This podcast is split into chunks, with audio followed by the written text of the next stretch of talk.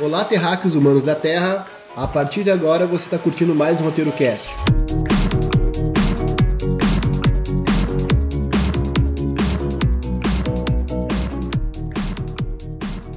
Eu sou o Calvin e Coca-Cola é melhor que Pepsi. Eu sou o Nicásio e eu fico nervoso quando eu sou surpreendido.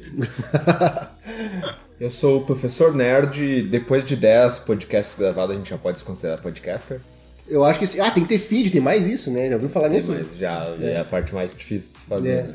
Ah, isso é coisa das antigas. Agora o pessoal com, com um mic qualquer, um celular qualquer, é podcast. Né? Agora joga, joga no Anchor ali, no Anchor. Isso, verdade. Eu sou o Profidini e eu queria deixar uma frase do Luiz Fernando Veríssimo que é a seguinte: Viva cada dia como se fosse o último. Um dia você acerta. Olha, viu só? Nesse episódio, a gente tá com uma bancada aqui mais, vamos dizer mais encorpada, assim, com quatro pessoas. Geralmente é eu e mais um, ou eu, eu até sozinho, já tentei gravar, não deu muito certo aí, talvez eu solte algum episódio. E nesse episódio que eu vou falar o tema surpresa aí, eu pensei no quê? A gente vive na era nerd, que todo mundo quer, quer ser nerd, como o Nikas falou no episódio anterior também, nerd hoje é... É o novo sexy, né? É o novo sexy. É, uns mais, outros menos. Nerd é um meio, uns meio pastosos. Assim. que ideia que eu quero pensar e trazer pro, pra, pra esse roteiro cast? Poxa vida, o que, que, é, o que, que é ser nerd? E outra, a gente não tá vivendo num momento onde existem alguns uh, nerds que não são. Como eu posso explicar? Não são pseudo-nerds. Existe nerd de micro-ondas, por exemplo, que segue um tutorial de como entrar para esse mundo ou fazer parte desse grupo, porque o pessoal hoje em dia me parece que todo mundo ama Star Wars, todo mundo conhece tudo que é, que é história em quadrinho, todo mundo já leu tudo, quando na verdade, alguns anos atrás, antes desse, desse estouro da Marvel e antes mesmo de Star Wars retornar aí com o episódio, episódio 7, eh, a coisa não era tão assim, né? Bem, bem pelo contrário, tu via em grupos do Facebook, por exemplo, a velha guarda conversando sobre o Star Wars. E hoje em dia parece que existe um grupo de pessoas aí, né, da juventude que entrou de cabeça nisso aí. Só será que é orgânico isso? Será que é de verdade? Porque o que me parece é que eles entram no, no YouTube lá, escutam um jovem nerd, olham meia dúzia de vídeo do Omelete e entendem que eles são nerds. Como é que funciona? O que vocês acham sobre isso? O conceito da palavra nerd, só para especificar isso, já, já é antigo, ele surgiu para tratar pessoas que conheciam muito sobre um determinado assunto. Podia ser um nerd de games, podia ser um nerd de quadrinhos, podia ser um nerd de, de filmes, podia ser um nerd de séries. Tipo, é para especificar o teu grande conhecimento, além de tu ser fã, de um determinado assunto específico. Então ele não precisa, tipo, conhecer Curtir há muito tudo. tempo. Não, mas ele não precisa, não precisa ter muito tempo. Mas ele tem que ter grande conhecimento. Ah, Utilizava-se a palavra nerd para separar dentro, até dentro das escolas, que surgiu nos Estados Unidos, né? Para separar do que a gente chama de CDF aqui, né? Que é o famoso cu de é, ferro. É, aqui no Brasil. Cu de ferro. Puta merda. Aqui no Brasil esse termo começou a ser utilizado, acho que já nos anos 2000, assim, nos anos 90, né? Foi um, um, é, final dos anos 90. Uma criança, adolescente, pré-adolescente não se utilizava na escola pelo menos não se utilizava até os anos 2000 esse termo, depois começou a se utilizar, assim. E de forma pejorativa, né? É, sempre foi. O, próprio CDF também era pejorativo, assim, né? É que o CDF ele é o cara que ele é tratado como o cara que manja de tudo das matérias da escola, né? Sim. Da escola. Da escola, especificamente das disciplinas da escola. E o nerd, ele, tra ele transcende essa, essa, essa, barreira, né? Ele vai para pro mundo cult, né? Mas indo por esse teu caminho aí, então, existe nerd de micro-ondas, então, nerd miojo, por exemplo, se o cara estudar muita uma coisa de forma intensa por pouco tempo e especializar naquilo, ele se torna nerd, tem isso autoconhecimento. Isso daí é uma consequência isso? do avanço da informação, né? Hoje em dia tu tem muita informação sobre tudo e com pouco tempo de leitura tu consegue adquirir algum conhecimento sobre alguma coisa, né? É, o que, que eu vejo assim na, na nossa época é estigmatizado o, tanto o CDF quanto o nerd, assim. Que, porque muitas das coisas que hoje são consideradas nerds, que são, são consideradas até, digamos, a, da cultura pop são valorizadas, elas eram consideradas coisas de criança, né?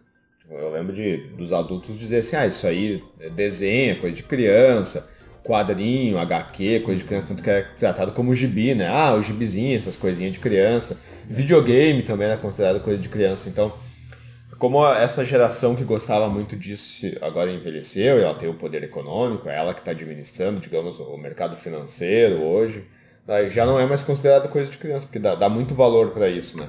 E o mercado descobriu que vende muito, né? Então é financeiramente valorizado, assim, né? Só que ao mesmo tempo também eu vejo hoje um público que, que quer ter o, o, digamos, que não quer deixar que a coisa se popularize mais, entendeu? Tipo, ah, eu fiquei, sei lá, 20 anos consumindo o quadrinho tal, sei lá, o quadrinho do Homem de Ferro. Daí agora porque saiu o filme do Homem de Ferro, aí todo mundo gosta. Daí parece que esse que ficou consumindo o tempo todo disse, não, os outros não podem gostar, ou tipo, eu, eu sei mais daquilo, então eu sou detentor daquilo, entendeu? É quase como se aquilo fosse meu, né? Como fosse propriedade do cara que consome há mais tempo. Sim. Esse é o nerd chato. Um nerd chato, que? É, Mas esse nerd não seria um nerd raiz, assim, tipo, porque ele realmente consumiu aquilo naquela época. Porque eu vejo ve- gente no YouTube mesmo, de, com 14, 16 anos, ah, falando, ah, dando tutorial de, de, como, de como ler as HQs, ou. de- porra, sei lá, eu acho meio doido isso, entendeu? Ou, ou eu tô sendo preconceituoso. É, eu, eu considero um pouco assim, meio. Porque eu acho que tem que, tu tem que estar feliz de que aquilo que tu gosta tá fazendo sucesso agora, entendeu? Porque tá chegando num público maior. Tu tem mais pessoas pra falar sobre Tem mais né? pessoas pra falar sobre isso. E eu vejo que às vezes é meio que o contrário, assim, é aquilo que a, das pessoas se ofendendo porque os outros estão gostando, entendeu? É claro, tem aqueles que, que realmente chegaram ao conhecer o negócio ontem e querem mostrar que sabem mais quando não, não é verdade, entendeu? Então tem o, o novo nerd chato, existe o novo nerd e que é chato, entendeu? Que quer saber mais chegando ontem, assim, né? Assim como existe o hater sem conhecimento, né? Uhum. Que, ele, que, ele, que ele tenta, que ele adquire o mínimo de conhecimento sobre uma determinada coisa e se, e se sente apto a né? criticar Criticar. aquilo ali, né? Ah, sim. Isso daí que incomoda aquele público nerd que tu chamou de raiz, né? Que é aquele pessoal que, que, que se apaixona por uma coisa, conhece os defeitos, sabe criticar, mas ele não, não consegue engolir as pessoas criticando aquilo ali. Ele, ele exige conhecimento, né? Sim, sim. É a mesma coisa que o conhecimento acadêmico, né? Tu não vai deixar que o cara faça um exercício leigo do- da crítica acadêmica à, à toa. Tu, tu vai ter, só que, tu não, só que pra, pro mundo nerd tu não tem uma regra assim. Tu não tem uma regra que, que crie ba- barreiras que nem o mundo acadêmico. Eu já vi, ah, vamos dizer assim, treta pesada de grupos de Facebook, até, a maioria deles eu saí, porque em função disso daí, que é o, o nerd mais antigo falando por nerd, por nerd mais novo, que ele não, não tinha o direito de falar nada, ou que não entendia nada de nada, porque não tinha lido todas, toda a saga tal, todas as HQs tal, não tinha visto todas as filmes da, da franquia, e os filmes, e os make-off, e aquela, sabe aquela ideia de, ah, tu, tu não conhece nada porque tu não leu HQ. O que, que vocês acham disso? Rodrigo, que não falou ainda, o que tu acha disso, Rodrigo? É, eu acho que é um pouco de arrogância, né? Porque é claro que. ah, Eles chegam a dar risada lá, kkkk, nem sabe o que tá falando porque não leu toda, toda a saga. Eles fazem isso. Exato, como se não. ah, o fato de de repente não ter um, um- um- o mesmo acesso que eles tiveram, mas eles sabem alguma coisa, eles podem contribuir de alguma forma positiva com, com o que está sendo colocado em discussão, né? Eu, acho que é uma forma de estigmatizar, assim, até um pouco. E se tu tem o conhecimento sobre a coisa, consigo- por que tu não pega o cara pela mão e ensina ele em vez de ficar criticando, em vez de né? criticar. É, às vezes é porque o cara é muito chato e tu não quer. Né? mas mesmo assim, né? Eu acho que, que a comparação. Mas deixa o Rodrigo continuar falando que a gente podou ele, né? Inclusive, eu queria ah, também. Uma outra forma que vocês. ah, vocês falaram no termo CDF, né? Nós também podemos falar em inglês como Iron Ass. É, na, na escola se utilizava, quando tu queria falar que o cara era muito inteligente, era o cabeça de ferro, né? Aí quando tu criava calhau, calhau, é a versão do, do Unicasso ali, que é o cu de ferro pode falar do teu. Do teu... Não, mas era isso, eu queria. A ideia é de vocês. O que, que você. Qual é o sentimento que, quando vocês encontram esse cara no caminho? Entendeu? Vocês são um cara que concordam, discordam, brigam, ou vocês são um cara que estão criticando os que não sabem de muita coisa porque não vivenciaram, sabe? Cara, eu, eu, eu, eu, não, eu não critico, assim. Eu, eu posso dizer que nisso daí eu não, eu não falho, eu não, eu não faço o que, o, que eu, o que eu critico. Por exemplo, eu- a gente é professor, tenho, a gente já é mais velho, né? Sim. Cara, eu joguei muito videogame nos anos 90, ah, muito. Uhum. O, o que eu mais consumia era videogame nos anos 90, uma coisa assim, eu, era- eu morava num lugar onde não tinha outras pessoas da minha idade, então eu passava jogando videogame. Eu já consumo mais agora do que quando eu era mais novo. E quando eu ve, e quando eu cito um jogo lá dos anos 90 ou do início dos anos 2000 ali, e aparece um aluno que conhece o negócio, cara, eu fico feliz da vida, velho. Mesmo que o cara não, não Legal. conheça porra nenhuma do treco. Eu Sim. fico feliz da vida que o cara, que o cara uma ideia conhece, que o cara né? já jogou, que o cara se interessou, o cara já viu. E não só Mario ali, que é uma coisa que todo mundo conhece. Jogos assim mais mais do. Mais, mais nas entranhas do negócio, sabe? Mas tem umas coisas assim, por exemplo, agora há pouco, quer dizer, agora há pouco não, faz alguns anos, porque é um troço que está em desenvolvimento há pelo menos 10 anos. Eu sou mais idoso aqui dos quatro, tá? Mais idoso. bah, parece que ficou Eu fui... né? eu fui criança assim, até a idade escolar na década de 1980. Naquela época, eu colecionava os bonecos do- da linha Masters of the Universe, que era do He-Man. Tu usava cabelo pigmalão. Eu tinha cabelo. que momento. E assim, cara, eu, eu soube que tá, ah, faz alguns anos está em desenvolvimento uma ideia para tentar fazer um filme novo. Sim, é. né? Porque teve em 87, 1987, um filme com Dolph Lundgren, naquela época, chamada Masters of the Universe, que trazia essa mitologia toda desse personagem, né? Com o esqueleto, que era o vilão, que se passava também no planeta Eternia e tudo mais. E eu soube que vão fazer um filme novo. Ou seja, vão trazer um troço que era da minha época, que se consumia brinquedos. Eu tinha os bonecos do He-Man, do esqueleto, do gato guerreiro e tudo mais. E vão trazer isso agora para um público novo, entendeu? Acho que para 2020 deve sair. E é um troço assim que, que a gente percebe que essa cultura nerd, digamos assim, ela, ela se renova, ela se perpetua, seja com elementos novos, com, com novas franquias, ou trazendo de volta franquias antigas que é para um público novo. E eu acho que todo mundo pode aprender com elas e contribuir, entende? Sem essa arrogância assim de. Uma pergunta pra ti direta, assim. eh, tu não tem essa ideia de que dizer, essa, essa proposta nova de ou de reboot ou de remake de coisas clássicas é só é só produto, é só uma coisa pra ganhar dinheiro. Tu acha que é uma coisa que fazem pra de verdade assim? Ou tu acha que tem gente que pensa assim, ó, pô, isso é só pra vender, não presta e eu vou ficar vou, vou me apegar ao clássico que é o que vale a pena. Rola muito isso, né? Principalmente Verdade. Star Wars. Sem dúvida. Eu tenho uma opinião sobre isso. Eu acho que é um pouco de resgate e um pouco do de duvidar do que está sendo produzido hoje. Tu precisa resgatar algo antigo, rebutar o negócio ou fazer um remake. Isso acontece muito em jogo, porque o que está se produzindo não está chegando aos pés do que tinha, do que tinha antes. Sim. Então eu acho que não é caça-níquel, não é para criar fã modinha, eu acho que é resgate. Resgate. Resgate do que realmente foi bom. É, exato. E também se você levar em consideração que, por exemplo, em, em relação aos filmes, tá acontecendo muitas refilmagens.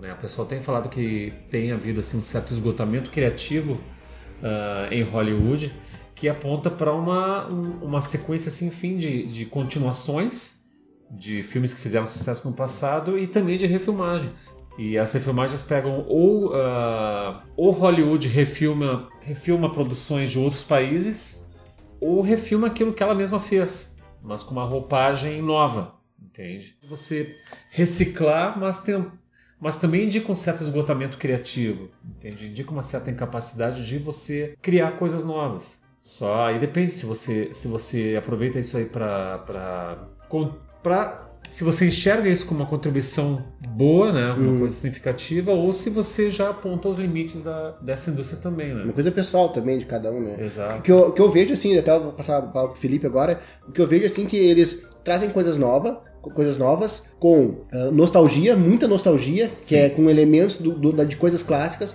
e trazem muita coisa nova. Geralmente, quem é das antigas gosta da parte nostálgica, né, de rever ele- elementos, personagens, naves, ah, mundos que já foram Isso. vistos antes, só que ele rejeita a proposta nova. É pelo menos é a minha visão. O que tu acha sobre isso, Felipe? É, mas tu diz rejeita de que forma, assim, a proposta? Por exemplo, uh, tem muita, muita, muita gente que fala do Star Wars mesmo, assim, uh, que não gostaram muito dos personagens novos, do protagonismo novo, de, da, da Rey, por exemplo, ser uh, despertar a força literalmente sem treinamento nenhum. Foi uma coisa quase que espontânea, assim, que muito rápida, na verdade. Então, são alguns elementos que são elementos novos que o pessoal não, não curtiu. Ele gostou de ver o Yoda lá, ele gos- gostou de ver o Anakin Skywalker, mas ele não queria ter visto, sei lá, uma Rey super poderosa, não sei. É isso que. Talvez. Isso que, que tu coloca, assim, da nostalgia dentro do mercado nerd, assim, eles encontraram um filão muito bom que é o, o mercado da nostalgia mesmo, né? O próprio Star Wars, ele pega muito. O que eles estão fazendo? Eles estão basicamente quase que refilmando a mesma história, só que de um ponto de vista um pouquinho diferente, né? O próprio Star Wars, o Despertar da Força,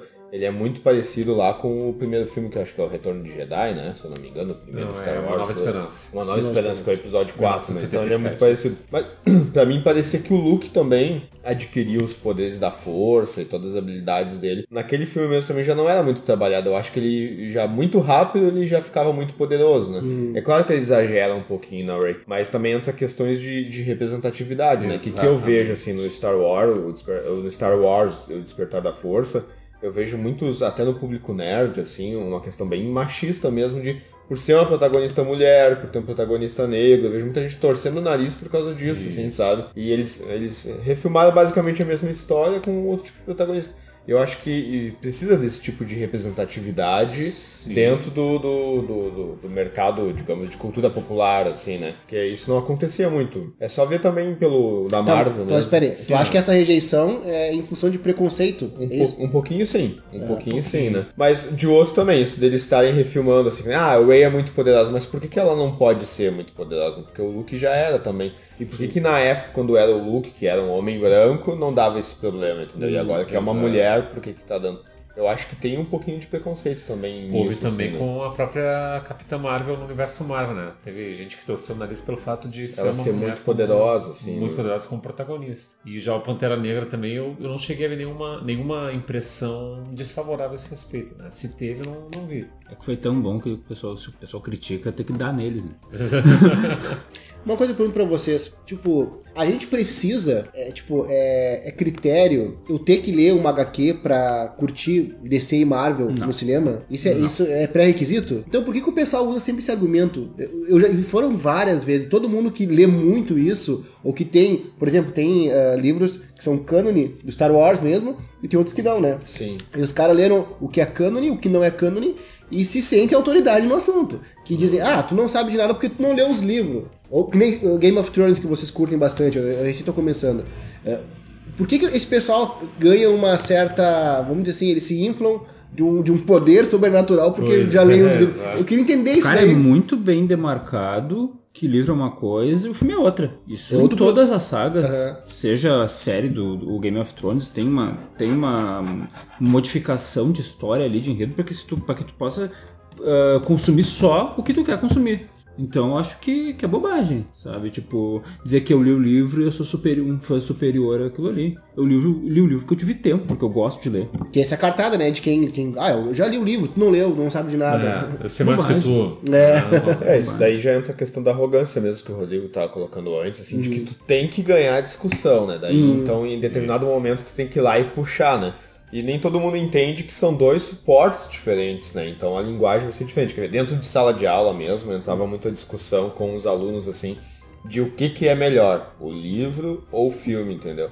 E eu sempre coloquei para os alunos que essa é uma discussão praticamente inútil, assim, porque são dois suportes totalmente diferentes, né? Não tem como comparar um filme com um livro, né? Porque o livro sempre vai ser muito mais detalhista. Isso não quer dizer que é melhor, entendeu? Porque se tu soube utilizar aquela história dentro de um filme que é mais sintético, é mais resumido, e ela comunica quase tanto quanto o livro, quer dizer que ele já foi muito bem feito, entendeu? Então é até injusto tu, tu comparar, né? E que nem eu coloco, existem casos onde o filme comunica melhor do que o próprio livro, né? Quer ver, quer ver um exemplo, por exemplo? É muito criticado o Watchmen do Zack Snyder de, de fazer o, a- o final diferente do, da, da história em quadrinho, né? Aham. Tem gente que diz que o final do filme é melhor que o do quadrinho, e tem gente que diz que o final do quadrinho é melhor, né? Eu acho meio inútil tu dizer que um é melhor do que o outro, eles só são diferentes, assim, né? Mas as escolhas feitas ali dentro do quadrinho, que o final, não sei se você, no, você já deve conhecer, né? Bom, spoiler de Watchmen é dos anos 80, então, né? O Watchmen nos quadrinhos termina com um alienígena chegando na Terra, assim, né? Sim, diferente. E o, e o alienígena ele tem lá, é como se fosse uma explosão atômica mesmo, mas é um alienígena, né? Uhum. E já no, no filme é a explosão atômica mesmo, né? Não é o alienígena, né? Então.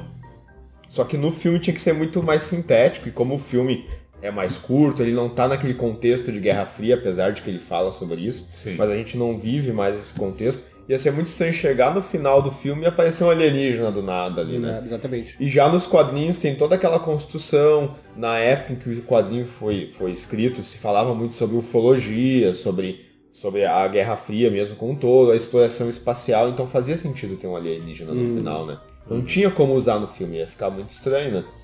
E eu, e eu considero que pro filme é um final muito hum, digamos que comunica muito melhor o final que o Zack Snyder Sim. colocou do que seria ele fazer o final lá que o como é que é o que o Michael Moore, não é Michael Moore, Alan é, Moore.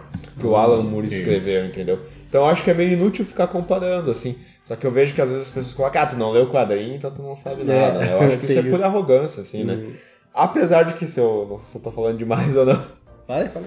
Cara, existe dentro da, da, da discussão, assim, daí já puxando já mais para um nível acadêmico, assim, que nós, por sermos professores, a gente pode puxar, isso vale para cultura pop, assim, também, de puxar a questão do embasamento teórico. Aí sim, quando tu entra numa discussão, seja de internet ou não, puxar o embasamento teórico, de de onde tu tá tirando esse teu argumento para colocar isso, né? Então, alguém escreveu uma teoria que embasa o que tu tá dizendo, e essa teoria ela é revisada por outras pessoas, entendeu? Aí já puxar mais para um, um lado acadêmico.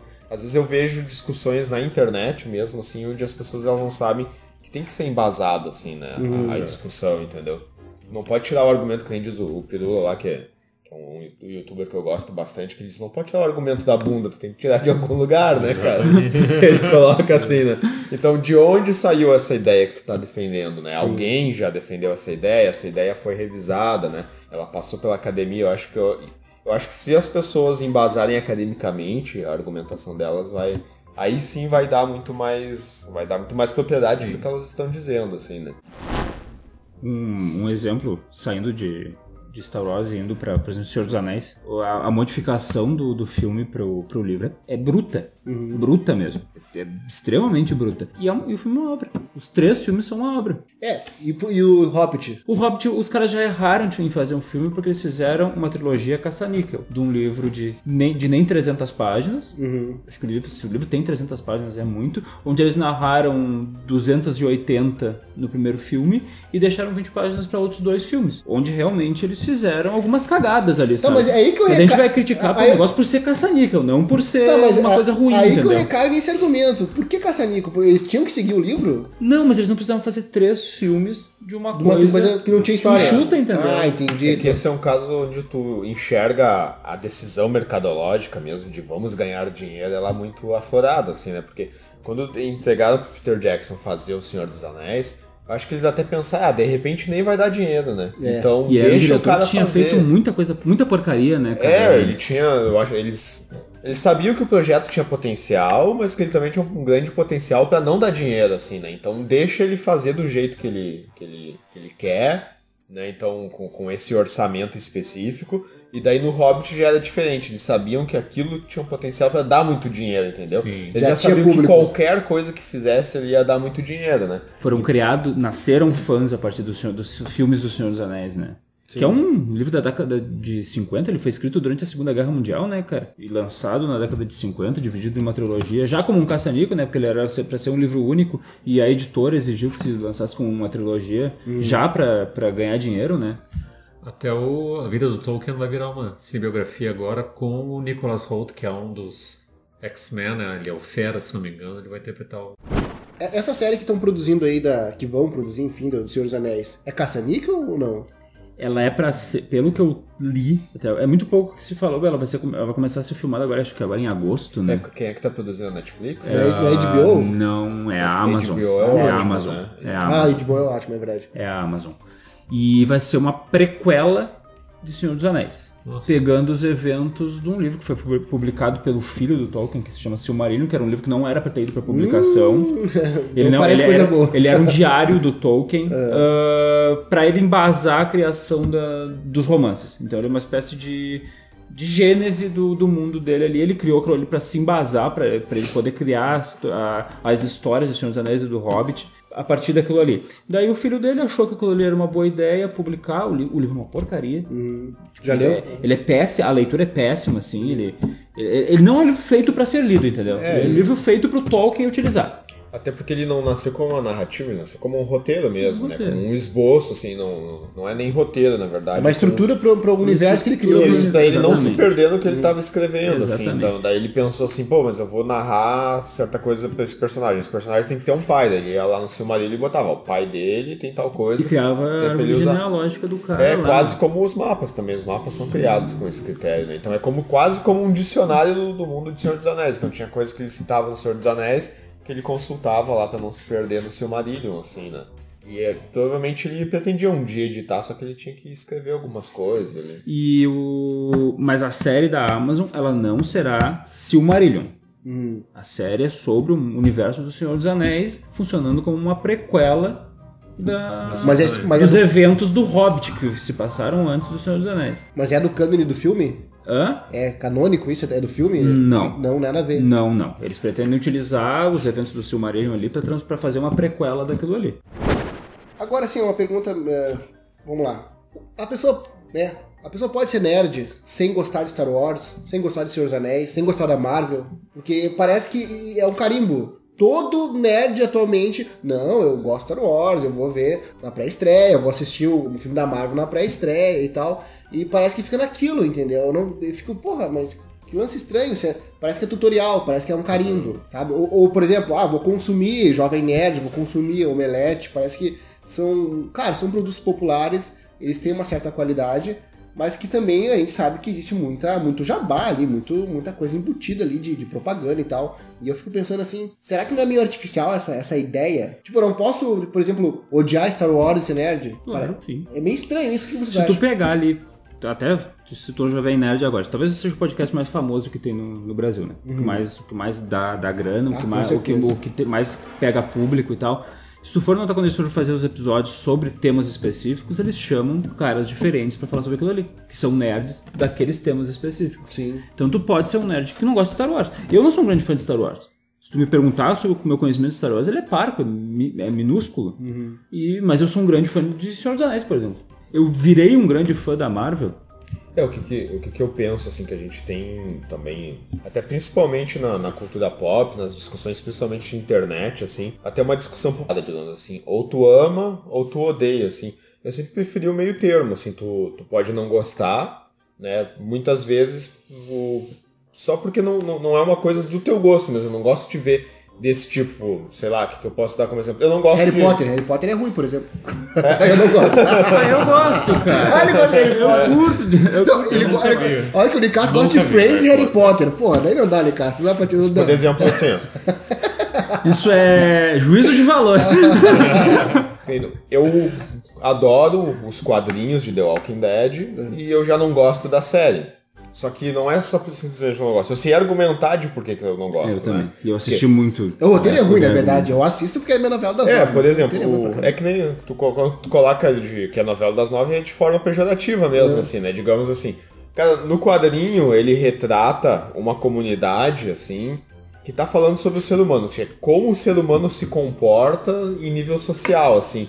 O- os zumbis, eles são só um plano de fundo, entendeu? É só pra fazer com que eles saiam do, da, da convenção social, do contrato social, digamos assim. Os, zumbi, os zumbis, eles quebram o contrato social que a gente tá acostumado, né? Já na série eu já vejo que, que isso não acontece tanto. Eles, fa eles são obrigados a fazer um suspense, a tentar fazer um terror, entendeu? E de, de colocar ali um episódio filler onde o cara tá caminhando o episódio inteiro fugindo dos zumbis e não faz nada, né? Aquele episódio que a Carol passa o tempo todo. O episódio todo sentada no canto de uma casa dá vontade de socar. Tem episódios que são muito ruins, na verdade. É, e daí assim, tem, tem suas qualidades, assim, porque é um, é um seriado muito bem produzido, assim, a maquiagem que eles fazem nos zumbis é, é muito boa, assim, se tu pegar lá no Romero, no, no, no Jorge Romero, que fazia lá o- a Madrugada dos Mortos, assim, ele também tinha um, um roteiro muito bom, um contexto muito bom, mas a maquiagem não era boa até porque não tinha investimento, era de baixo orçamento. É né? que o Romero ele já fazia o zumbi dele como uma crítica social, né? Sim, exatamente. É né? bem, é, o foco é outro, né? É, só que o quadrinho é muito parecido com o Romero, entendeu? Então, tanto que o quadrinho é em preto e branco, ele não precisa ter, e ele tem qualidade estética, assim, mas ele não exagera, então ele não precisa ter uma cor de sangue muito real, assim, não, ele é em preto e branco, porque ele tá falando sobre o contrato social, como o ser humano, entendeu? Eu comparo muito os quadrinhos, por exemplo, ao ensaio sobre a cegueira do José Saramago, assim, né, o, o livro e o filme também, que são muito bons. Agora já o, o- no, no, no seriado eles têm que emburrecer os personagens a um nível, assim, porque a gente sabe que é muito fácil se defender daqueles zumbis ali, né? Então eles emburrecem os personagens, os personagens se colocam numas frias, assim. Se coloca em perigo, vão pro meio da mata É, sozinho. e, é, e é isso que é irritante, assim, porque a gente sabe que no mundo real aquilo não aconteceria. Tu mata o zumbi muito fácil e vai viver a vida, entendeu?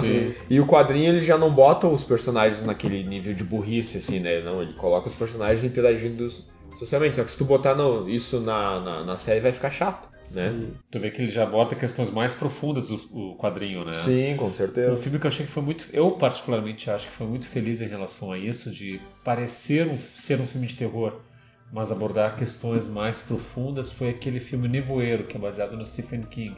Não sei se vocês viram, que é com Thomas Jane no papel Sim. principal. Ele pega um dos capítulos do Nevoeiro, né? Ele não pega todo, né? Pois é. Ele pega só a parte do, do mercado, né? Isso. Eu achei É, legal aquele filme. Aquele filme é interessante porque ele, ele tá, são é um grupo de pessoas que fica preso no mercado, né? Lá fora tem um nevoeiro, vem criaturas misteriosas e assassinas, mas aí fica aquela questão, quem é, quem é mais perigoso ali? São as criaturas ou as pessoas que estão ali, né? Eu lembro que tem uma fanática religiosa, que é a Cat Bates, se não me engano, né? E mostra assim como o próprio ser humano acaba sendo mais perigoso, mais ameaçador para o seu semelhante. Eu achei extremamente bem feito.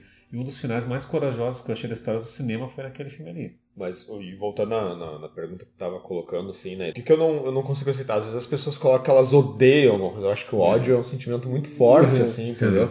Então, não, tu pode odiar, né? Só que tem que embasar muito bem, assim. Embasa. E às vezes as pessoas dizem, é muito no sentimento, assim, com um sentimento quase irracional, animal mesmo, assim, entendeu? E dizer, ah, eu odeio aquilo e ela não sabe explicar o porquê, assim, ela não tem uma argumentação, né? Porque, assim, eu não gosto da série, do The Walking Dead, né? Porque eu acho que ela enrola muito, entre outros argumentos que eu coloquei antes, assim. Mas eu entendo a importância dela no, no- na TV. Eu sei o porquê que tu gosta dela, entendeu? Em determinado contexto, se eu tivesse mais tempo, eu até olharia. Porque é até relaxante tu olhar, assim, a série, né? E daí tem aquelas referências... Só que eu, eu discordo que tu tem que ter lido os quadrinhos pra entender da série. É, tem uns critérios doidos. Harry Potter tem muito disso. Tu que é, tu, é fã de Harry Potter ou tu gosta? Não, eu gosto de Harry Potter. Aham. Não sou fã, não conheço tudo, não sei o nome da- da- das escolinhas lá, nada. É, tu escolhe. Não tem tatuagem? Não tem tatuagem. Varinha também, não? Não tem va...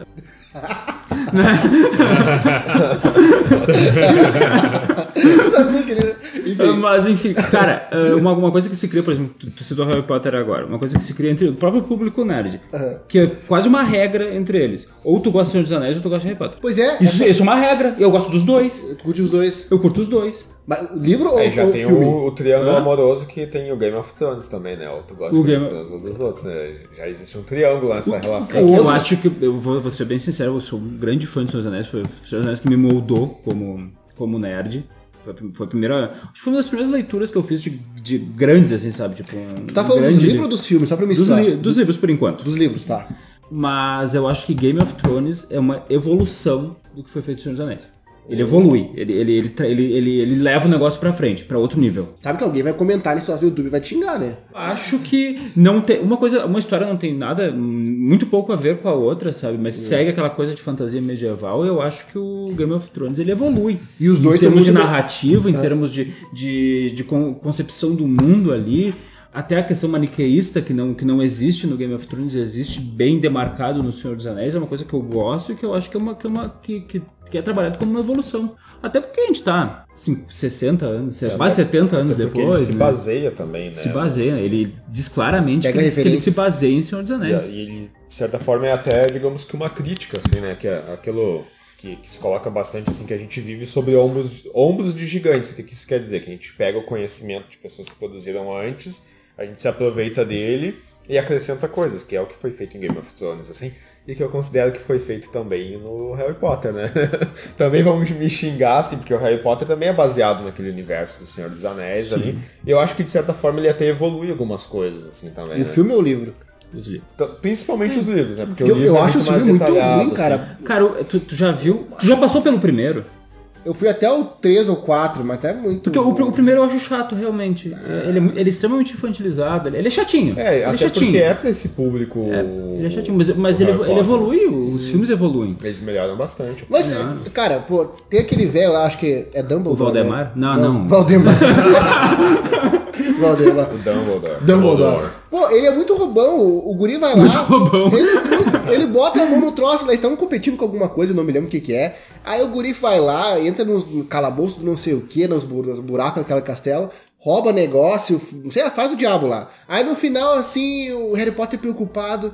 Mas Dumbledore, então vamos ser expulsos da escola. Ele, não, guri, fica tranquilo, tu bagunçou tudo aí, mas tu ganhou mais ponto e tu ia, né? Chupa Malfoy. Daí o outro loirinho lá se ferra lá, perde a, a concorrência do negócio. E o Potter lá se dá bem. A outra é aquela descabelada também daquela guria. Hermione? É, pô, fala bagunça, faz uma bagunça do cara. E ele fala, não, vocês quebraram tudo aí, mexeram onde não podia. Ah, chupa o Malfoy, vocês ganharam, entendeu? E, pô, não dá, é muito roubão. E, e o guri lá, o loirinho do mal, ele, ele ganhou o troço lá, a competição da parada. E eu acho que ele, pô, sacanagem. Tá ensinando a roubar, tá? Botar a mão no negócio, isso é... É que na verdade o Dumbledore já tava enxergando quem ele devia proteger ali dentro pra o mal que tava, que tava por vir, né? Ele já, ele já sabia do, do pano de fundo do negócio. Isso é corrupção, mais- não, não, isso é corrupção. tempo, assim. Tô ensinando corrupção pras crianças aí, né? E o Dumbledore é uma. Ele, ele, ele é uma adaptação do Gandalf, né? Nossa, Clara, toda nítida, assim. Visualmente é muito. Nítida a adaptação Diz do o, Gandalf. o Azaghal no, no Nerdcast, que é Valeu. uma cópia, né? É. ah, eu fico com o original e tal. Cara, mas que idade tu tinha quando assistiu a primeira vez o Harry Potter? Ah, agora, nego velho, faz uns dois, três anos, eu peguei, juntei ali, vou, vou olhar esses negócios aí, né? O primeiro foi, assim, ah, terrível. O segundo foi também. O terceiro, mas é um infantil, um infantil chato pra caramba, porque a fantasia dos filmes antigos eram bem melhores. Porra, pega mesmo ali, tu, como é que é o mestre do, do, do universo ali, pega aquele do. que eles viajam no mar lá, que tem o, dentro de uma ilha lá, um navio. Como é que é o nome daquela porra de filme? Guia da Garganta Cortada? Não, né, cara? Esse filme é Não, muito não, não. Esse filme é horrível. Os filmes de fantasia antigamente dava, pô, pega Pra aquele. Princesa Prometida. Princesa Prometida é uma Não, obra. não é os. Não é os pô, não, Goonies, não é Os Goonies. Goonies. Os Goonies. Goonies. Acho que é Goonies, Isso né? é. Aquele É outro legal. filme também, que é a história sem fim. Ah, a fantasia que tem naquele esse filme, assim, porra, tu, tu Aham. abraça na hora, assim, porra, que legal. E umas coisas meio sinistras também, pra quem já estudou magia, ocultismo, tu fica, porra, que, como é que os caras trouxeram esse troço pra esse filme? E daí tu fica assim, e daí tu vê o Harry Potter assim, pô, um mago, sabe? Um maguinho. E, porra, não tem nada, entendeu? Eu acho oco. Se tu comparar, pega aí, ó, esse filme que eu falei agora. Pega uma história sem fim. Pega a fantasia que tem ali, a magia que tem toda a parada que tem ali. E, e pega uns Harry Potter, pá, não tem nem comparação. O troço não- é muito melhor, eu não sei, eu, impressão É, minha. que me parece que foi produzido em épocas diferentes, assim, né? A gente teve uma infância um pouco diferente assistindo o- a História Sem Fim, por exemplo. Eu acho que o Harry Potter já é para um, pra um outro público, porque História Sem Fim não, não foi feito exatamente, eu acho que não é uma história totalmente feita para criança, assim, eles tentaram fazer para pra um público de, sei lá, 8 a 14 anos, mas também para um público adulto, né? Mas cativa, tu gosta, eu não sei. E uma época diferente, assim, porque ele tem, ele tem uma linguagem, assim, de, de algumas coisas que não é voltada para criança. Por exemplo, matar um cavalo no- no- numa história dessa, né? Não é exatamente um filme voltado para criança, né? Então, e no- ele é dos anos 80, no início dos anos 90, se eu não me engano, Bem né? E nessa época não se tinha um cuidado, assim, de, pô, tu tá fazendo uma coisa que é um pouco forte demais para mostrar pra uma criança, né? E Harry Potter já se tem esse cuidado, assim, né? Ele é- Os primeiros filmes, os primeiros livros são voltados para um público bastante infantil mesmo, ele é. É uma história escrita para um público infantil, então é pra, de 8, no máximo 14 anos. Quem já tem 15 ali já não vai gostar do primeiro livro, né? E dentro da literatura, quando eu tô dando aula de literatura, tenho que lidar muito com isso. Por exemplo, eu tenho que trabalhar um pouco no ensino médio com o autor que é Monteiro Lobato. Então eu tenho que falar um pouquinho sobre o sítio do Capão Amarelo para adolescentes de, de, de 14, 15, 16 anos, né? E não foi escrito para eles isso, né? Mas se eles olharem, lerem com o olhar de quando eles eram crianças, entender que foi escrito para uma criança aquilo, daí tu vai, tu vai vendo que tem qualidades mesmo para quem não é criança, entendeu? Então tu tem Talvez que seja isso. É, tu tem que ver com esse olhar, assim. Então, tu não tem que ler Harry Potter achando que foi escrito pra ti. Tu tem que ler Harry Potter daqui a pouco como uma história que tu vai ler pros teus filhos, entendeu? Então, e que tu vai, co- com, o olhar deles, tu acabar gostando, entendeu? Não, vai- tu vai introduzir eles ao mundo nerd com Harry Potter, pra depois que eles lerem Harry Potter, eles gostarem tanto que daí eles vão pro Senhor dos Anéis, entendeu? E depois que eles forem pro Senhor do Senhor dos Anéis, eles vão pro Game of Thrones. Então é uma evolução mesmo, entendeu? Porque são pra idades diferentes, né? Harry Potter é pra de 12 a 14 anos e não que tu não continue lendo depois desse ano, né? Que o Harry Potter, a grande questão é que os leitores de Harry Potter, eles cresceram lendo Harry Potter. Então ele começa com temáticas de criança e vai terminar com temáticas de jovens adultos, O entendeu? próprio Hobbit é uma, é uma, é uma, é um inici- uma iniciação para Senhor dos Anéis. Ele é um Sim, livro infantilizado, certeza. É, bem bastante, infantilizado. é. Ele é um livro que, que, que é para o público infantil e ele é uma linguagem bem mais simples para mostrar como o Tolkien era competente e ele sabia fazer diferentes formas de escrita. Porque depois ele pega o Senhor dos Anéis, que é um livro que vem depois do Hobbit, e ele é difícil de passar do início, cara. pela forma que ele emprega a linguagem dele ali. a forma narrativa dele é muito difícil, E dificulta tem, que, muito. tem que ler com esse olhar, assim. O primeiro livro da série Harry Potter é para um público totalmente diferente do que pro último livro da, da, série. Então é claro que se tu não, não, não lê com um olhar diferenciado, não vai gostar mesmo, entendeu? Tem que saber o olhar que tá lendo. Você coloca, assim, pelo que eu entendi, o nível, a nível de, sei lá, de importância, talvez. eh, em primeiro lugar, Game of Thrones. Em segundo, Não, de importância, pra mim, em primeiro lugar, é Senhor dos Anéis. importância. Importância, assim, de. Tipo, tá no topo da lista de importância, é o que vai basear tudo. Uhum. E se baseou só numa coisa antes que foi a mitologia nórdica, né? Sim. Então, É, só eu isso. já acho- Felipe? Eu já acho desnecessário colocar nível de importância, entendeu? Eu acho que tem que entender que são para públicos diferentes, né? E mesmo um adulto pode gostar de O Hobbit sabendo que o Hobbit foi escrito para criança, entendeu? E de saber que se tu olhar com um olhar assim de, de adulto, tu não vai gostar, né? Eu acho que eles não, não é a importância que é diferente, são para públicos diferentes e um público que vai evoluindo em temáticas. Mas eu falei entendeu? importância pelo livro que vai ser, que vai servir de, de base pra todo o resto, né? é Ah, o que sim. vai usar para Por isso que eu falei importância do Senhor dos Anéis. Sim. É que o, o, o Hobbit, por exemplo, ele tem uma linguagem mais simples. Ele é, a temática é mais simples, simples. entendeu? Então tu vai falar de questões de bem e o mal mesmo, assim, que é porque é pra, pra criança mesmo, entendeu? Aí no Senhor dos Anéis ele já evolui um pouquinho, então ele já vai pegar mais pra um público mais adolescente, assim, né? E um público maniqueísta mesmo, porque ele foi escrito numa época maniqueísta, né? Uma Segunda Guerra Mundial, onde os nazistas eram o mal, né? Ele se baseou bastante na Segunda Guerra Mundial, e o, e o e, digamos, o, Os aliados. os aliados é que eram o bem nessa época. E ele fez com, com essa visão, assim, né? Hoje a gente já vive num mundo onde já, a coisa já não é mais tão preto no branco, assim, né? Ela tem mais 50 tons de cinza. Ela tem mais Isso tá indo longe demais. né? Ela tem uma coisa mais com espectros, assim. Então o, o Game of Thrones ele já nasce nesse, nesse mundo onde a coisa tem mais uh, um espectro. Nem tudo é preto e branco. As coisas já tem mais, já são mais cinzas mesmo, assim, né? Então, e eu não acho que um é melhor do que o outro. Eu só acho que ele foi feito para públicos diferentes, né? Um se baseia no outro para melhorar aquilo também. Ele pega informações que foi escrito pelo anterior e melhora um pouco, ou adapta para um público específico, assim, né? Então eu acho que é uma questão de olhar, de saber para quem que foi escrito aquilo. né? Quer ver um, exemplo que eu comparo, assim, que a gente tava, a gente gravou um podcast, né, do AL Podcast, sobre o Capitão Marvel, né? E eu tenho a noção de que se eu fosse uma mulher assistindo Capitã Marvel, eu ia gostar muito mais, porque a história não foi feita para mim, entendeu? Eu não me, não- nunca vou me identificar tão fácil com uma mulher, porque a gente, nós somos homens, a gente vai se identificar mais fácil com homens. Pantera Negra é a mesma coisa, cara. a gente entende muito o porquê que o Pantera Negra é muito bom, mas eu acredito que se eu fosse uma pessoa negra assistindo Pantera Negra, eu ia gostar muito mais, entendeu? Então, porque ele é feito para esse público. É claro que esse público vai se identificar muito mais, vai se sentir mais representado, né? Então, por isso que eu acho que é importante tu ter a Rey lá no Star Wars, tu ter o Finn, tu te sentir representado, entendeu? Eu acho que ele é Você feito entende- para públicos diferentes, Você né? entende que é é uma, é uma- é uma necessidade que se tenha maior representatividade Eu em acho. séries Ah, e filmes dúvida, com de, de- das minorias, no caso. Mesmo que a gente não goste, entendeu?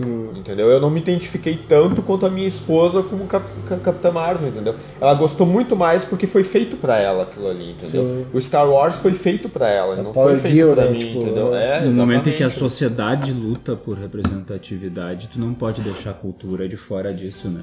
Exato, Tá, com mas tá, eu vou trazer uma polêmica aqui. Eu acho, sim, na minha humilde opinião, que também não sou um grande conhecedor, um grande fã e tal, mas me parece que, por exemplo, nessa nova fase do Star Wars, voltando em Star Wars, É, daí eu vou ficar de fora porque eu não vi nada. não, eu não vi nada? Não, do, Por quê? do, do novo não. Por quê? Eu não me interessei, eu não sou um grande fã, assim. Tu não, porque ele não curte não a é- parada? Eu sou um grande- Não é que eu não curto, eu, eu curti os seis filmes. Sim. Até o, até o episódio 6 lá. E depois eu larguei de mão, assim. Star Trek também não. Star Trek eu assistia na, na TV. É, a trilogia nova agora não. Trilogia TV. Guaíba. TV Guaíba. O Felipe, eh, será que eles não, não eliminaram, não tiraram, de alguma forma expurgaram, assim, como é que eu posso falar? A essência de Star Wars, o lance da força, da luta do bem contra o mal. Eu acho que eles tomaram soluções meio estranhas nos últimos, nesse último filme, episódio 8, por exemplo. É, o- aquele vilão é Snoke, o nome dele, né? Isso.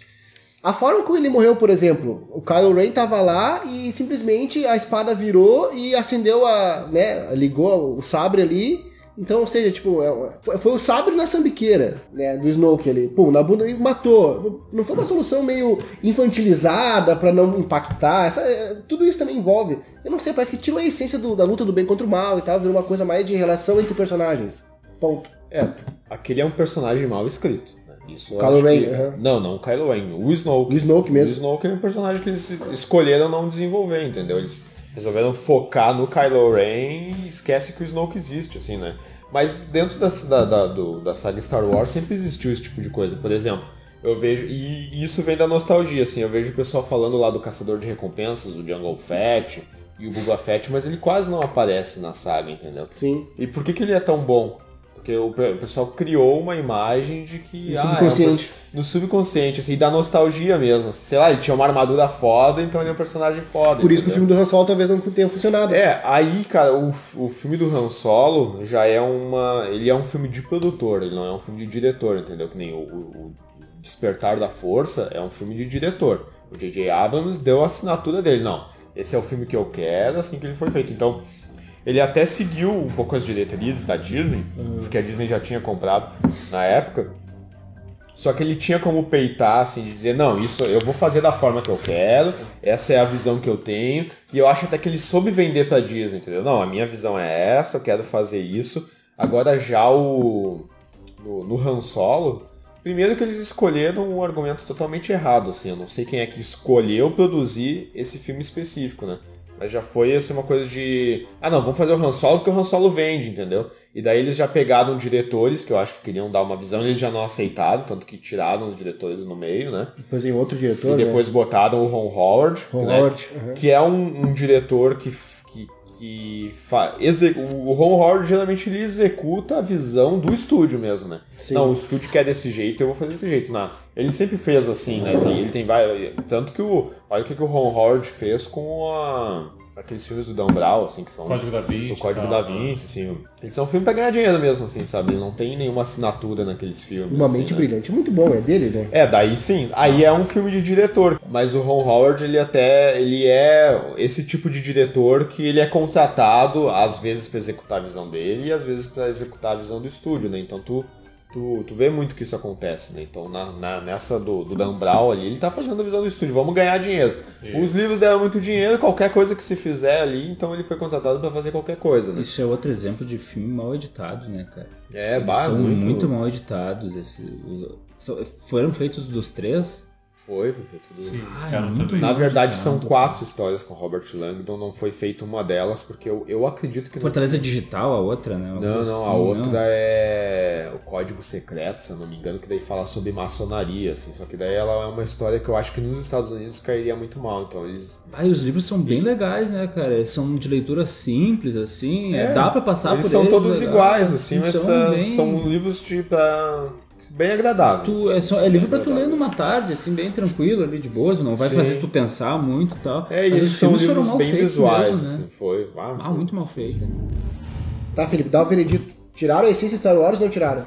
Não tiraram, cara. Eu acho que eles. Ó, O Han Solo é louco, cara. Não, Não, tem... ah, não, sim, aí Pô, sim. é, O- é, só que né, é diferente. O, o Despertar da Força e o Retorno de Jedi, eu acho que são filmes onde deixaram o diretor executar a visão dele e fizeram muito bem, sabe? Agora o, o Han Solo é um filme só pra vender, só pra ganhar dinheiro mesmo, assim. E mexeram, pelo que eu, o pouco que eu entendo de Star Wars, mexeram no personagem que não precisavam. Não, Não. deviam ter mexido, Ele né? tem aquilo que tu citou antes. é, se criou uma, uma ideia de, de Han Solo, das aventuras que ele fez, enfim, que ele passou, e que no filme ali não sabe, ficou bem. É, eles, eles fizeram um filme sobre coisas que a gente não queria saber, na verdade. Coisas que a gente não né? queria saber. Como é que é o nome daquele filme que é anterior ao Han Solo, que é paralelo também? Rogue One. É, aí eu o já acho legal. Eu já achei, eu achei bom. Eu gosto de- bastante desse filme, porque o Han Solo, ele tem coisas que a gente, mais ou menos, a gente já tinha no nosso imaginário, né? Aham. Então tem aquela a corrida do Han Solo, que ele disse que fez, eu não, não lembro exatamente o nome da corrida. Aquele, aquilo que a gente tinha no nosso imaginário de como ele conseguiu o Millennium Falcon, mas a gente não queria saber isso. Até Não porque, queria saber. Ah, o, o grande, o, digamos que o grande tchan, assim, do, do, do Han Solo é exatamente dele ser misterioso, né? Então, um mistério que fazia a gente imaginar na nossa cabeça, bah, esse cara é, é fodão, assim, porque a gente ficava imaginando, né? Eles já quiseram A gente não explicar, precisava né? ver. Diferente do Rogue One, porque o Rogue One, o que, que eles fizeram? Era um, era um, um crédito, uma abertura lá do, acho que do, do, de uma Nova Esperança, né? Se não me engano. Daí, e daí eles pegaram aquilo que era só uma ideia e expandiram ela, entendeu? Aham. Então eles, eles acrescentaram coisas, assim, né? Mas esse filme tem um problema, que daí é o que tu falou antes, tu, a representatividade. Esse filme tem a. Como é que é o nome da atriz? O One, a Felicity Jones. Felicity Jones, que ela tá muito mal colocada no filme. E, tipo assim, ela não representa direito. É, Aí que tá. Parece que fizeram de forma forçada. Parece que ela foi forçada a ser a Gil Power ali do, do esquema. Então, mal executada, eu acho, é essa daí. Eu acho que a Capitã Marvel também não foi bem feito. Como, por exemplo, eu acho que fizeram muito bem a Mulher Maravilha. Aí, tu, ah, então tu é contra a Marvel, contra a Disney? Não. Pantera Negra, eu acho que sim, foi bem feita, representa de verdade o negócio e é orgânico, entendeu? Não é, não é uma coisa falsa. E Capitã Marvel, a estrelinha, pô, a estrelinha do Rogue One ali não colou. Aquilo, pá, sério isso, cara? É que entre Pô, Capitã cara. Marvel e Mulher Maravilha, eu, eu gostei muito de Mulher Maravilha. Gostei Eu pra também. cacete do filme. Pois é, Gostei legal, muito do filme. porrada Só que em filme. termos de representatividade ali, o Capitão Marvel é mais. Ele, é- ele, Eu ele, ele puxa mais. Mas é do jeito que eles põem as coisas, não é? Porque tu dá um prota- o protagonismo feminino de Capitã Marvel, ele é muito maior do que no Mulher Maravilha. Ah, ali, ali no, no Mulher Maravilha, ela, ela divide, né? Uhum. O protagonismo. No Capitão Marvel é inteiro, assim. Então é um filme de representatividade por inteiro. Mulher Maravilha é menos. Mas ainda eu acho um filme bom pra caramba, assim. Eu me diverti pra caramba vendo Mulher Maravilha. Eu também gostei muito.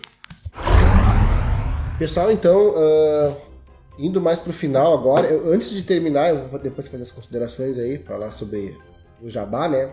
Eu só queria uma. um- que tu me explicasse, Felipe, no último podcast, tu falou de mal de Vikings. Ah, Qual era o problema com. Me explica qual, qual é a situação. Por que, que tu não gosta de Vikings? Em Vikings faltam estúpidos, eu acho. não, mas é verdade, que assim, ó, Tu quer ver sacanagem isso em Vikings? Tu acha que precisa de mais. não. Muito pelo contrário. assim, eu acho que ele romantiza demais. E romantiza é de colocar os vikings como heróis. E até fazer essa questão ma- maniqueísta, assim. Ele coloca os vikings, às vezes, até muito como bonzinhos demais, assim. Porque o que, que, que, que era na, na época do- dos vikings ali? Eu acho que era meio que uma quase questão de, de, de sobrevivência um pouco e também de, de, de expandir, entendeu? O que, que os vikings faziam? Sim. Eles roubavam, estupravam, né? E Detonavam matavam. Assim. mesmo. Aham. Mas era por sobrevivência. É bastante por, Por so- bastante assim por como os espartanos, eles assim. moravam num lugar em que eles não. A, a forma eles sobreviver era muito difícil. Não era por ganância, por querer mais coisas? Então ele. Ah, tinha toda uma questão religiosa e que- de, de, de reinado ali, que era, que era diferente do que acontecia no centro da, da Europa, mas eles precisaram descer, assim como os povos bárbaros precisaram descer para Roma, cara. Então eles. ah, era, foi por isso, assim, foi por questão de sobrevivência. Tá, mas o lance não é uma ficção barra aventura? Por que, que ele tem que ter essa. Vamos dizer assim, essa, essa coisa mais ve- Histórica, assim. histórica, de verídica, de É que eu acho, coisa- é, é que assim, é que eu, eu tenho uma, uma visão de mundo, digamos, realista, até puxando pro pessimista, assim, e, e, e até a visão de como a coisa funcionava na época dos vikings, assim, que eu acho que eles deturpam de uma forma, assim, aquela cultura, assim. Eu coloco estupros mesmo, assim, é porque isso era uma coisa sistematizada, assim, quando os vikings chegavam numa aldeia, alguma coisa, o estupro era quase como uma coisa obrigatória deles fazerem, assim, porque eles queriam destruir aquele povo e aculturar, eles queriam fazer filhos nas mulheres daquele povo para transformar aquele povo ou, ou no- no- na cultura deles ou até transformar em escravos, entendeu? E al- alguns dos vikings eles vendiam os filhos da- da- das escravas depois, então eles já estupravam para ter mão de obra mesmo. Ou em alguns casos eles escolhiam como esposas, daí ah, elas viravam esposas deles para ter os filhos deles quando eles não tinham, entendeu? E eu acho que isso acontecia muito, que nem eu vejo, por exemplo, uma comparação assim que eu coloco muito, às vezes até dentro da sala de aula. As pessoas dizem assim, bah, como a gente vive tempos violentos quando acontece coisas como Columbine ou Suzano, assim. Eu digo, não, a gente vive tempos muito pacíficos. Basta, mas você não tá vendo o que tá acontecendo. Daí eu dou como exemplo pra eles, mas olha na época dos vikings, como é que era. Era uma época muito menos cínica, digamos assim, né? Então tu vivia o último dia como se fosse o, praticamente o último, né? E tu tava sempre atento pra violência, porque tu sabia que ela acontecia. Um dia tu tinha uma fazenda gigantesca, assim, Vários com hectares, filhos, aham. e podia chegar os vikings e acabar com tudo. tudo, matar tudo. Assim como aconteceu com os mongóis, né? Isso, exatamente, que também... Os né? mongóis mais violentos mas- ainda do que os vikings. E, e eles eram muito violentos, Uhum. assim, era uma violência assim do que a gente não, nem imagina, assim, que é de matar uma aldeia inteira e escravizar, mais ou menos o que a gente vê lá no, no Estado Islâmico hoje, assim, de que eles matam todos os homens mesmo e as mulheres viram escravas sexuais. Eram isso que eles faziam, entendeu? Tá, mas tu não consegue desencanar, entender que a série é só um lance de ficção barra Eu, aventura? como historiador, consegui. Olha, eu gosto viu? da Ele é série. historiador. É, gosto. E outro- Desencana- e outra coisa, tu gosta de Game of Thrones, tem dragão, daí tu tá reclamando que os caras Não, mas o Game of cara, Ah, ah, agora, ó. agora a gente vai vamos, vamos demarcar a situação. É. Vikings é adaptação ficcional de história. Game of Isso. Thrones é fantasia É, é medieval. isso que me incomoda. Hum. Fantasia, É isso que me a- a incomoda. diferença entre ficção e fantasia é assim, a ficção tu adapta uma história ao mundo em que tu vive. Fantasia tu cria um novo mundo para que aquela história aconteça. E no mundo criado vai acontecer da maneira que tu bem entender. Hum. A ficção a ficção histórica, como eu vi, que é uma ficção histórica, ela é baseada no mundo que já existe. Já existe. E, e eles realmente eles deturpam coisas da, daquele mundo. Ah, isso não me É, incomoda. em, em prol de licença poética, mas eu gosto de Vikings. Eu gosto, mas eu não acho, assim como tu falou, eu não acho superior a Game of Thrones. É, e é uma- Game of Thrones dá uma lavada em Vikings. Não, não, o que eu falei, vocês que interpretaram mal. Eu falei que a primeira temporada do Vikings é melhor que a primeira Game of Thrones. Pra começar, que mataram o Ned ali. Porra, tão louco? Né? Ah, mas aquilo ali é surpreendente, cara. Não, mano, não doido, podia, velho. cara. Eu, É muito é doido. É o arco que eu mais tava afim de. Bah, esse cara vai até o final matando todo mundo agora, essa porra. Aí mataram o cara, porra. Daí foram lá, daí levaram. Pô, a Aquaman morre também. E ah, fica lá, como é que é o nome? Uma série que tu- Targaryen. ela te deixa órfão de personagens e tu precisa readquirir o gosto por outros Ah, personagens. não. Pô, agora tô é vendo a- muito a, legal. cena cara. com a Sonsa lá, aquela guria que agora. É, é um saco. É um saco aquela porra, aquela guria lá. É, mas que nem assim, eu tenho uma a visão no Game of Thrones, apesar de ser uma série mais ficcional, que se assume como fantasia, porque tem lobo gigante e dragão, assim, eu acho que eles entendem a dinâmica social, de sociedade mesmo, muito melhor do que Vikings mesmo, entendeu? Vikings, pra começar, pra mim tem uma visão muito eurocêntrica, assim, de que o, digamos assim, o europeu, ele foi ruim, ele matou gente, mas não foi tanto assim, sabe? Eu acho que eles se pintam muito mais bonzinhos do que realmente era. E Viking tem, Vikings tem essa visão, assim. Já o Game of Thrones, não, ele bota assim, cara, por melhor que tu fosse, melhor espadachim, mais rico, entendeu? Se tu não tivesse cuidado, daqui a pouco tu ia morrer, assim, sabe? E, Game- e o Vikings parece que não, assim, que se tu, ah, não, se tu era bonzinho, a coisa ia dar certo, assim, sabe? Eu acho que ele tem uma visão, assim. Eu, E o Vikings, ele troca- ele troca de sabe? produtora, né, no Ah, e, meio, e o. Vikings é o seguinte, né, cara? Que nem eu coloquei nos episódios, os cabeleireiros deles na época não eram tão bons assim, né, cara? Pessoal, ah, indo agora mais pro final. eu- tá, antes de terminar esse negócio, eu quero indicar Vikings, né? Porque Game of Thrones, com certeza deve ter alguém no teu lado, teu vizinho, teu parente, alguém no teu guarda-roupa aí te indicando Game of Thrones, que não assistiu. E assistam Vikings, é bom, tá? Principalmente até a terceira temporada, depois da quarta fica bem complicado. Sabe que troca de produtora, né?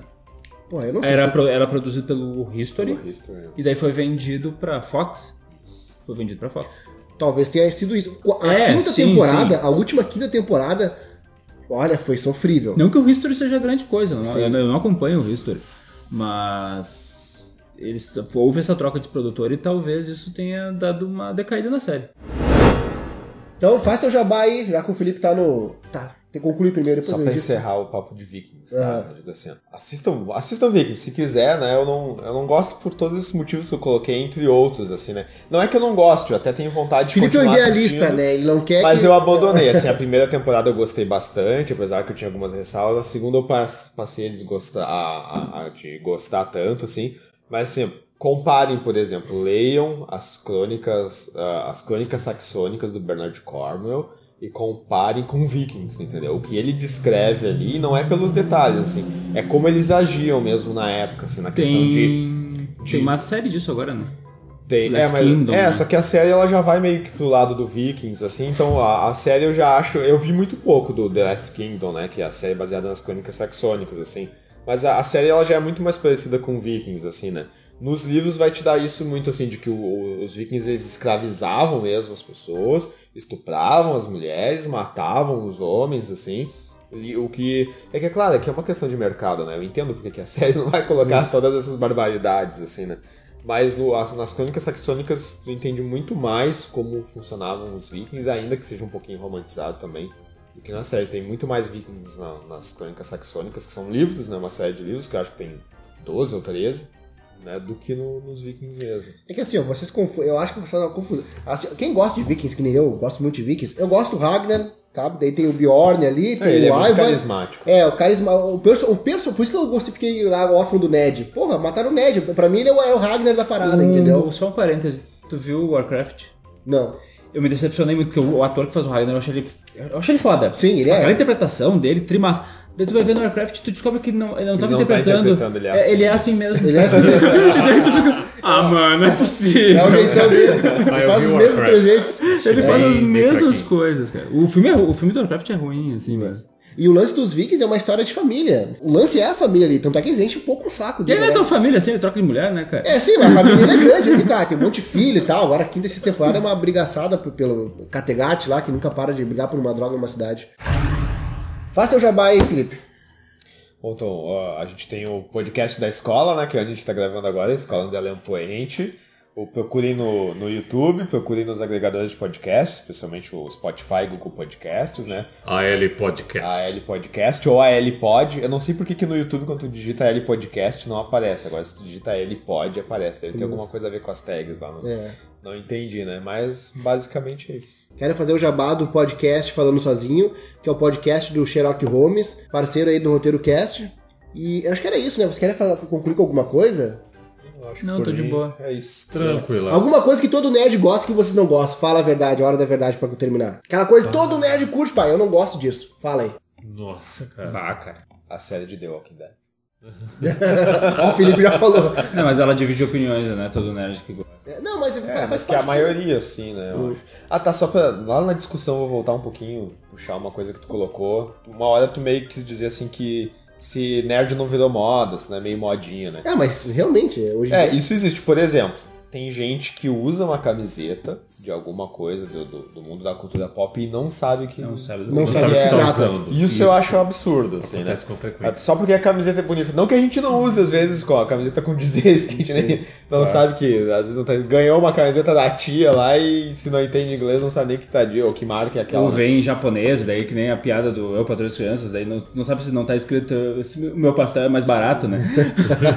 E digo mais, assim, as pessoas fazem coisas políticas que elas não sabem o que tá acontecendo, que nem em 2013 a gente teve gente usando a máscara do vídeo Vingança e não fazia ideia de onde Do é que que que aquilo, né? exato. Aí isso eu acho um pouco absurdo, assim, tu tá te apropriando numa coisa que tu não sabe o que que é e que às vezes tá dizendo o contrário do que tu tá fazendo ainda, né? Então eu acho, isso eu acho muito feio, assim, as pessoas utilizarem ó, referências da cultura pop, que são referências a coisas históricas também, por, por tabela, e não saberem o que, que aquilo significa, né? que se Isso- trata, né? é, isso às vezes me ofende. né? Às vezes me ofende quando, quando fazem isso.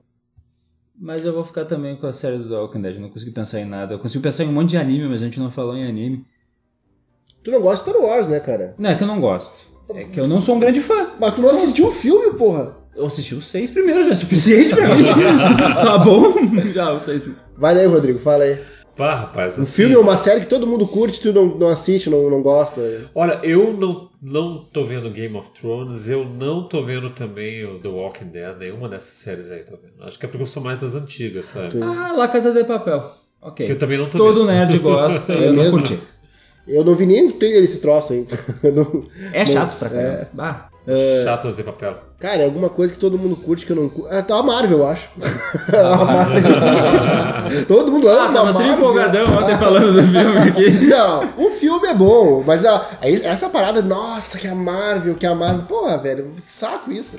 É, são filmes pontuais ali, mas. Tipo, a trilogia do Thor eu acho uma droga, entendeu? Pô, o primeiro filme do Capitão eu acho ruim. O segundo e o terceiro, ok. O segundo é muito bom, um dos melhores que tem. Sei lá, tem coisa que eu acho que eles- destruíram, por exemplo. enfim, já voltamos a falar da Marvel. Enfim. é isso aí, pessoal. Feito. Já, fala aí. fazer o DC lá. versus Marvel, né? Tem que fazer uma vida longa e próspera a todos. Valeu! Feito. Ficou, ficou muito bom. Esse versus Marvel, né? São os filmes. Ah, eu só vou apanhar de vocês aí.